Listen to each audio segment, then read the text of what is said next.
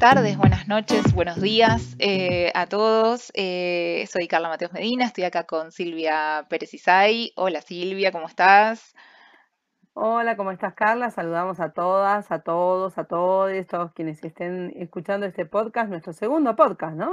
Nuestro segundo podcast y el último del 2020, eh, que es un poco la idea compartir con ustedes. Vamos a estar charlando en este, en este ratito. Vamos a hacerlo súper cortito para que puedan disfrutarlo y seguir este, pensando en, los festejos de, fin de año. Eh, vamos a tratar de compartir con ustedes un pequeño resumen de lo que para nosotros fueron, nosotras fueron nuestros hallazgos, nuestros aprendizajes, eh, algunas incomodidades que tuvimos durante este 2020 y eh, vamos a estar compartiendo con ustedes también qué esperamos o qué deseamos para el 2021, ¿no?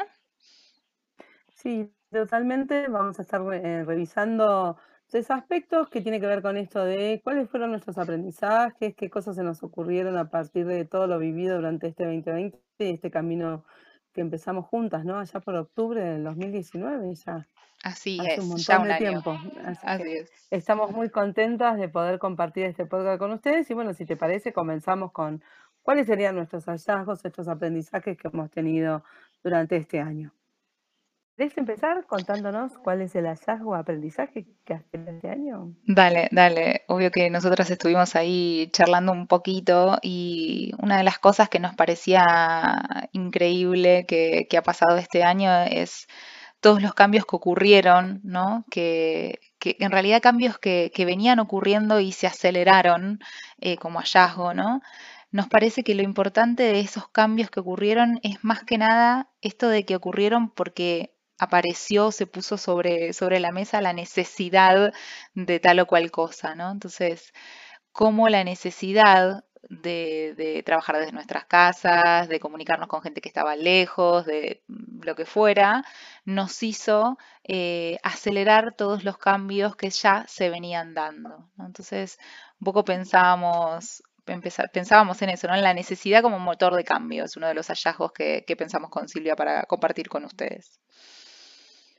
Sí, en realidad una de las cosas que hablábamos es, bueno, en, mi caso, que vengo trabajando en virtualidad hace tiempo, de repente me di cuenta que la gente puede aprender muy rápidamente a utilizar herramientas virtuales cuando hay cosas concretas que resolver. Entonces, nos pareció interesante como este motor que genera el hecho de tener que resolver las cuestiones, ¿no? Otra de las cosas que nos parecía interesante es esta cuestión de eh, resignificar un poco de qué hablamos cuando hablamos de cercanía o lejanía, ¿no?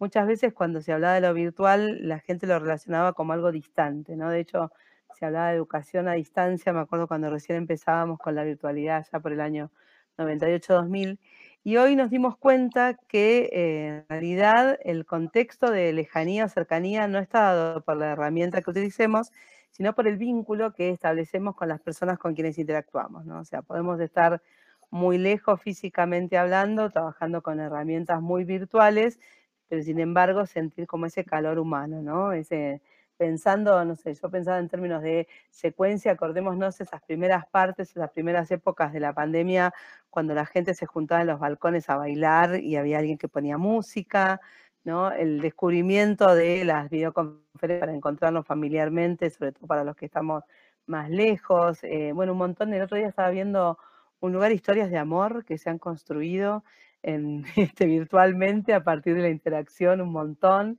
con lo cual eh, poder entender que la lejanía o cercanía no está ni por las herramientas ni por el contexto físico, sino más que nada por la voluntad humana, ¿no? Eso nos parecía también como otro hallazgo, aprendizaje que hemos tenido durante esta pandemia, ¿no? Sí, en torno a esto, todo lo que tiene que ver con las relaciones sociales, con las relaciones humanas, eh, cómo se resignificó absolutamente alrededor de eso, pero cómo también se puso en valor, ¿no? Cuánto extrañamos a nuestros seres queridos cuando estuvimos en una etapa de aislamiento por ahí más aguerrida, cómo extrañamos a nuestros compañeros de trabajo. Eh, sí, que por ahí decías, los veo todos los días de mi vida, lo tengo todo acá todos los días, qué bien que me vendieron unas vacaciones de vos.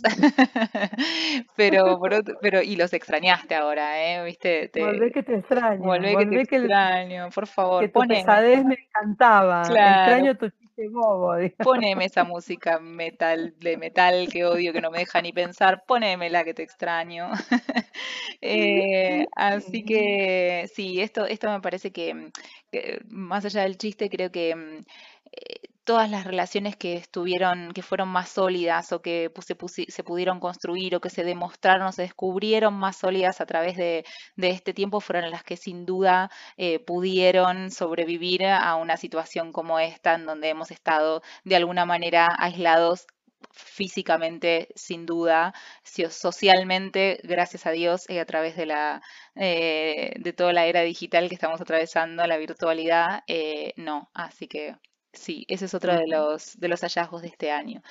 Y por último, em, en cuanto al punto de hallazgos, eh, pensábamos en esto de, que nos, nos hizo la, pandemia eh, o el este bendito 2020, nos hizo poder eh, priorizar, ¿no? Eh, ser concretos, ordenarnos, ir al grano. Tuvimos que sacar el ruido que teníamos en nuestra, en nuestra vida, las cosas que hacíamos sin sentido, las cosas que... Y nos quedaron quizás, hasta, digo, pensando en, una, en, las organizaciones, hasta tuvimos que revisar procedimientos. Y no, y ya, y todo esto que nos sirve, nos sirve. y la verdad es que la agilidad se nos metió un poquito adentro, ¿no? Eh, se hizo carne. Sí, se hizo carne, o sea, no basta de, cosas sin sentido, tuvimos que ponernos a pensar en lo urgente y lo importante, y esto es lo que pasa en los momentos, sobre todo en los primeros momentos de crisis, ¿no? Sí, y quizás en este sentido y tomando como, como, digamos, como una especie de síntesis el descubrir la importancia de nuestro bienestar, ¿no? Esta cuestión de tener que compartir, que ahora lo vamos a ver en las incomodidades de nuestro espacio de trabajo con nuestro espacio familiar, nuestro espacio personal, también llevó en algún momento y a lo largo del proceso de construcción de lo que fue esta etapa medio extraña que nos tocó vivir, es recuperar esta idea de cómo construyo bienestar, eh, más allá del contexto eh, favorable o desfavorable que pueda tener. ¿no? Esto me parece que también es un hallazgo, porque lo que nos demostró es que finalmente la decisión de estar bien es una decisión nuestra y que la podemos construir aún en situaciones de adversidad, ¿no? como en algunos casos les ha tocado vivir algunas personas. ¿no? Particularmente creo que nosotras, Carla, somos privilegiadas, vivimos en un lugar increíble, con un espacio interesante, familias que nos acompañan, ¿no? Más allá de nuestros problemas de conectividad que se nos caen y todas esas cuestiones, pero tenemos como recursos interesantes. Sabemos que esto no es así en todos los casos y eh, quizás el punto está en cómo construir ese bienestar dentro de la posibilidad que tengo y los recursos que tengo al alcance, ¿no? Eh, y eso me parece que siempre es una buena noticia porque es construcción de nuevas inteligencias individuales, con lo cual eso me parece que una síntesis interesante de lo que pasó con estos aprendizajes y hallazgos que hemos tenido, ¿no? Genial. Este, Totalmente. Bien, incomodidades. Eh, yo te cuento que me incomodó a mí, Silvia, y todos los que nos están escuchando. Eh, creo que una de las cosas más incómodas que me ocurrió fue esta desaparición absoluta de los límites horarios, de los límites físicos entre lo laboral, lo personal, lo familiar, lo de adentro y lo de afuera, eh, la carga horaria del trabajo, digo, no, no saber cuando tengo la computadora ahí, ¿cómo no voy a trabajar aunque sean las 9 de la noche si tengo la computadora ahí? Eh, entonces, eh, eh, y, cómo, esto, ¿no? Y los espacios físicos, cómo se mezclaron. mis hijas, tengo dos, tuve una en medio de la pandemia, para el que no sepa, obviamente. Así que, digamos, fue una pandemia muy particular esta para todos, para mí también. así que trabajar en casa con niños, que es la realidad de muchísima gente, ha sido una de las mayores incomodidades que, personalmente tuve que atravesar y sé que hay muchos del otro lado escuchándonos que les ha pasado lo mismo. Que vos decís, es, em, me generó mucha incomodidad em, no tanto trabajar con la incertidumbre, pues en general como soy, yo me aburro fácil, trabajo con incertidumbre siempre, sino más vale cómo acompañar los procesos que se fueron dando a lo largo de la pandemia, ¿no? Esto de, no sé, el pánico que daba salir o no salir, las discusiones que se daban si el barbijo o no barbijo, bueno, ahora está lo de la vacuna no vacuna, bueno, acá en donde nosotros vivimos hay todo un un movimiento antivacunas re fuerte, ¿no? Esto de, bueno, en realidad, eh, no sé, yo me reía porque yo finalmente me enfermé de COVID y ayer lo comentaba con mis compañeros de, este, de escuela y una de ellas decía, bueno, pero esto es una crisis política, el COVID no existe. Y yo decía, bueno, mi cuerpo no se, no se dio cuenta que es un problema político. Entonces, esas incomodidades de las controversias que se generaron, que en mi caso particular, en otros momentos me hubieran llevado a enojos mayúsculos, en algunos casos debo confesar que tuve enojos mayúsculos, pero también me enseñó que muchas veces cuando el otro tiene ganas de expresar algo, tiene todo el derecho de expresarlo y no hay obligación de, generar controversia todo el tiempo, ¿no? Entonces, esa incomodidad también y, esa, y este temor respecto de cómo se construye ese nuevo vínculo, no sé, yo jorobaba medio en chiste de, bueno, vamos a tener que incorporar el barbijo como un elemento de moda, ¿no? Y va a tener que estar a tono con nuestra ropa, Así que ahora estamos viendo las telas que combinan, viste que además aparecieron al principio, aparecían tímidamente algún que otro modelo, ahora ya tenemos 500 modelos diferentes de barbijo. tenemos el accesorio del accesorio, porque tenemos las cadenitas que te sostienen el, sí, los estuchecitos para llevar los barbijos, ya está. Exactamente, exactamente. Entonces aparece en esa incomodidad que genera un artefacto nuevo en nuestra vestimenta, ¿no? Me imagino que al principio cuando aparecieron las medias deben haber parecido algo, debe haber sucedido algo parecido. Había gente que le molestaba mucho usar medias y sin embargo después se instaló como algo lógico que tenemos que usar medias, ¿no? Eh, algo así nos está pasando. Entonces, esa cuestión de, las controversias colectivas que se fueron dando y a veces como discusiones muy fuertes también para mí eh, fueron expresión de esta incertidumbre y del temor del no saber, ¿no? Del no tener la certeza de lo que sucedía y quizás esto también en algún lugar, en algunos, eh, por lo menos lo que a mí me ha tocado ver, es que ha generado como una mirada un poco más compasiva, ¿no? En muchos casos, más allá de las controversias muy fuertes, sobre todo que hicieron al principio, en algún momento la gente se dio cuenta que en realidad no tenía ningún sentido que nos sigamos peleando y maltratando, porque la realidad era que esto venía para largo y que había que acomodarse. Así que eso también me pareció como algo interesante. Y por ahí algo que yo cuento, eh, como cosa personal, em, la incomodidad de no saber qué hacer conmigo, ¿no? Porque en esto de que se te alteró la rutina, ¿y ahora qué haces? Porque yo particularmente que trabajo mucho virtualmente, trabajé muchísimo más y me di cuenta que mi cuerpo se empezó a quejar y entonces, ¿qué hago? Porque no puedo salir afuera, no me gusta. Entonces me compré una bicicleta fija. Fija que queda de perchero. ¿Te acordás la propaganda? No, en realidad, por suerte hemos logrado que de perchero, pero la usa toda mi familia menos yo, digamos, lo cual es como todo una así. Nos estamos conociendo entre las dos, ya de hecho dentro de poco yo creo que nos vamos a amigar, pero esto de qué hago conmigo, ¿no? ¿Qué hago conmigo en el sentido de cómo logro cierto equilibrio en utilizar esto de lo que hablábamos más temprano del límite del uso del tiempo y encontrar también cómo establecer espacios de ocio en este nuevo contexto, ¿no? Para mí eso también es una incomodidad que aún hoy no la tengo del todo resuelta. Es que, sí, es que el, aislamiento eh, y nos generó esto, ¿no? Como eh, convivencia extrema con, nuestras familias y convivencia extrema con uno mismo, ¿no? Eh, combinación peligrosa, si las hay. Sí, sí, sí. Yo creo que tendrían que dar el servicio de vacaciones de uno mismo, ¿no? Sí, urgente. En algún Así que bueno.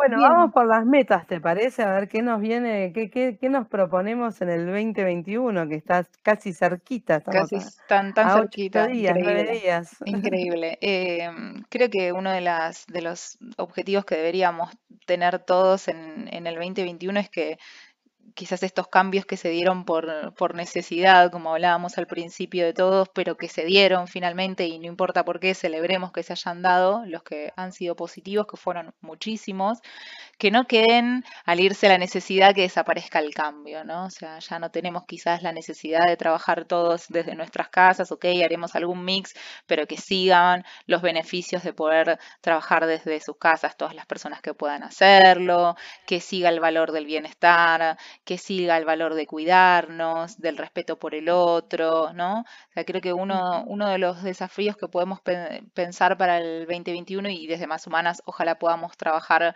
para, para aportar al mundo del trabajo, valga la redundancia, eh, estas cosas, es esto, ¿no? Que, que no desaparezcan los cambios y los beneficios que se pudieron dar por necesidad durante este año, pero celebramos que se hayan dado, ¿no? Sí, yo en ese sentido creo que valoro muchísimo el impacto que ha tenido todo lo vivido en tomar dimensión y conciencia de lo que significa que la humanidad es un colectivo y que desde este punto eh, de vista nos salvamos todos, digamos, todos y todas, ¿no? En colectivo, ¿no? No hay soluciones individuales, ¿no? Y en este sentido, quizás lo que me interesaría que suceda en el 2021 es que muchas de las construcciones colectivas que se dieron en este contexto por necesidad, a veces por emergencia, se puedan consolidar como proyectos de trabajo a mediano y largo plazo, ¿no? Hay muchos movimientos, no sé, en, artistas, en organizaciones, en organizaciones este, sin fines de lucro, inclusive en algunas empresas y organismos públicos aparecieron nuevas formas de construir el vínculo y la relación con la tarea y el trabajo. Y lo interesante sería que esto se pueda consolidar, ¿no? que pueda realmente ser un valor que incorporamos y no la, una respuesta de emergencia que después ya me olvidé y vuelvo a lo anterior como si nada hubiera pasado. ¿no? En mi caso particular, me queda un, el otro día estaba revisando mi 2021 y tengo un 2021 ya con una agenda completa desde enero hasta noviembre por lo menos, ¿no? de un montón de actividades y de cuestiones, cosas que me apasionan hacer como gestora cultural y como productora cultural que soy.